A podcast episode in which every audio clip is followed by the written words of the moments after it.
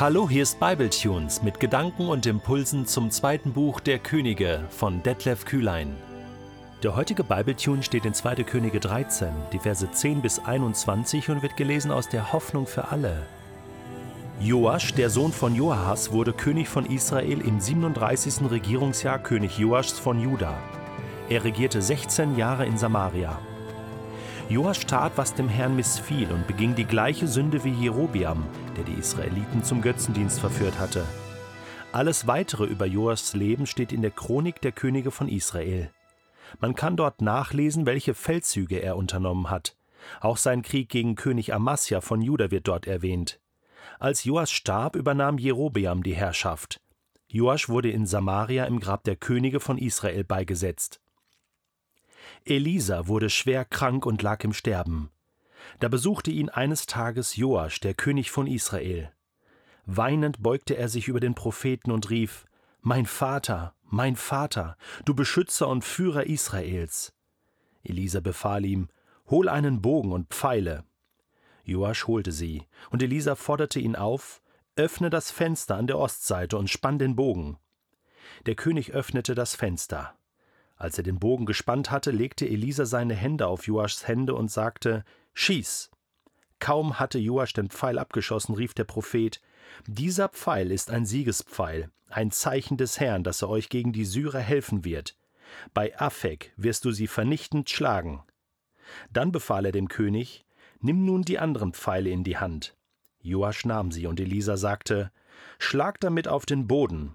Dreimal schlug Joasch auf den Boden, und dann hielt er inne. Da wurde der Prophet zornig. Fünf oder sechs Mal hättest du schlagen sollen, tadelte er ihn. Dann hättest du die Syrer endgültig vernichtet, jetzt aber wirst du sie nur dreimal besiegen. Bald darauf starb Elisa und wurde begraben. Als es Frühling wurde, fielen immer wieder Räuberbanden aus Moab in Israel ein. Eines Tages wollte man in dem Dorf, wo Elisa begraben lag, einen Mann beerdigen. Plötzlich tauchte eine dieser Banden auf. Weil sie schnell fliehen wollten, warfen die Trauernden den Toten in Elisas Grab. Kaum aber war der Tote mit den Gebeinen des Propheten in Berührung gekommen, wurde er wieder lebendig und stand auf. Also ich finde, in dem heutigen Bibeltext lernen wir mehr über das Thema Heilung und Totenauferstehung als in vielen Büchern, die zu diesem Thema geschrieben worden sind, oder? Da geht es um den großen Propheten Elisa. Elisa wurde schwer krank und lag im Sterben. Eigentlich sollte uns das nicht wundern. Denn jeder Mensch muss sterben. Das ist nun mal so. Es sei denn, du wirst wie Elia, also der Vorgänger von Elisa, entrückt. Okay, dann hast du Glück gehabt. Dann musst du nicht sterben. Aber das ist die absolute Ausnahme. Okay? Außer wenn Jesus dann mal wiederkommt auf diese Erde, dann wird uns das allen geschehen. Egal ob du lebst oder schon gestorben bist, dann werden wir zu Jesus gehören und bei ihm sein. Dann muss nie mehr jemand sterben. Aber was mich doch ein bisschen erstaunt hat, ist diese Aussage, Elisa wurde schwer krank. Also er hatte eine Krankheit, die dann zum Tode führte. Weißt du, ich habe schon mit vielen Menschen diskutiert über das ganze Thema Krankheit und Heilung und ich kann das jetzt nicht alles in diesem Podcast ausbreiten. Ich habe da ähm, über die Jahre versucht, eine sehr ausbalancierte Meinung zu bekommen. Und dieser Text gibt mir ein bisschen recht mit dieser Balance, die ich versuche zu erreichen. Elisa war nicht nur ein gottesfürchtiger Mann, er war ein unglaublich krasser Prophet im Alten Testament. Mit Elia zusammen. Ich glaube, wir müssen lange suchen, um so jemanden zu finden. Und obwohl Elisa so ein Gottesmann war, so gehorsam, so voller Kraft, so viele Wunder getan hat, bis zum Schluss und auch auf dem Sterbebett sozusagen, ähm, bewirkt er ja noch etwas in, in Joaschs Leben, also im Leben des Königs. obwohl das so war, wurde er schwer krank. Das müssen wir einfach mal so stehen lassen. Er wurde krank. Gott hat ihn nicht bewahrt vor der Krankheit. Er wurde krank. Und er starb an dieser Krankheit. Er ist nicht schön und nett und friedlich, doch, friedlich doch. Aber verstehst du, bei bester Gesundheit einfach eingeschlafen oder Herzstillstand. Er wurde auch nicht entrückt. Nein, er wurde krank. Schwer krank. Also du kannst ein, ein absoluter Gottesmann, eine absolute Gottesfrau sein und trotzdem Krankheit erleben. Ist möglich, steht hier drin. Und jeder, der was anderes behauptet, behauptet Blödsinn. Weil, frag mal Elisa. Frag mal Elisa. Das ist die eine Seite. Das ist die eine Realität. Wir haben mit Krankheit und mit Leid in dieser Welt zu tun.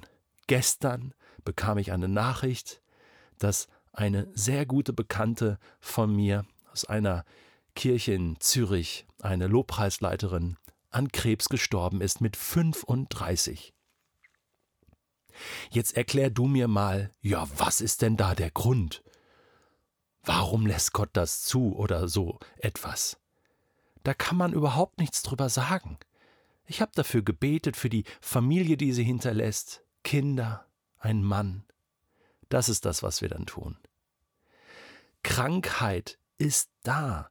Wir werden im Himmel keine Krankheit und keinen Tod mehr erleben. Aber hier ist es noch eine Realität, auch im Leben von Christen, auch von tollen und begabten und berufenen und gehorsam und tiefgläubigen Christen ist Krankheit eine Realität.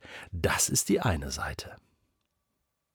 So, die andere Seite, und die möchte ich genauso betonen, ist das, was wir am Ende dieser Geschichte lesen, in Vers 21. Ja, da schmeißt man einen Toten in das Grab von Elisa und der wird von den Toten auferweckt. ich finde das so gut, diese Bandbreite Gottes. Auf der einen Seite ist Krankheit eine Realität, auf der anderen Seite ist Wunder und Wunder und Wunder und Totenauferstehung ganz normal. Auch das ist eine Realität. Und wer nicht an Wunder glaubt, ist kein Realist, sagte mal David Ben Gurion, der erste Ministerpräsident von Israel. Ich möchte ein Realist sein und das nicht wegdiskutieren hier.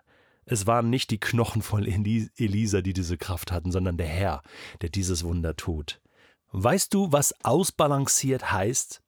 Ausbalanciert im Glauben bedeutet, nicht einseitig zu werden.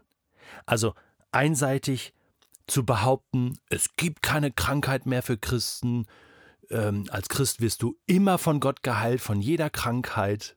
Nein, das glaube ich nicht. Elisa ist hier das beste Beispiel. Und auf der anderen Seite möchte ich aber auch nicht auf der anderen Seite vom Pferd fallen und nicht mehr an Wunder glauben, dass Gott heilen kann, dass Gott Tote auferwecken kann. Natürlich kann er das. Und er soll es noch mehr tun. Und am besten für alle. Und am besten in alle Ewigkeit. Und das wird auch so kommen. Und so erleben wir beides im Moment in dieser Welt. Und das ist diese berühmte Spannung, in der wir leben. Es ist noch Krankheit da. Irgendwann wird sie weg sein. Aber wir merken jetzt schon den Anbruch des Reiches Gottes. Damals schon. Im Alten Testament schon, bei Jesus noch mehr und heute hoffentlich noch mehr diesen Anbruch von dem Sieg Gottes.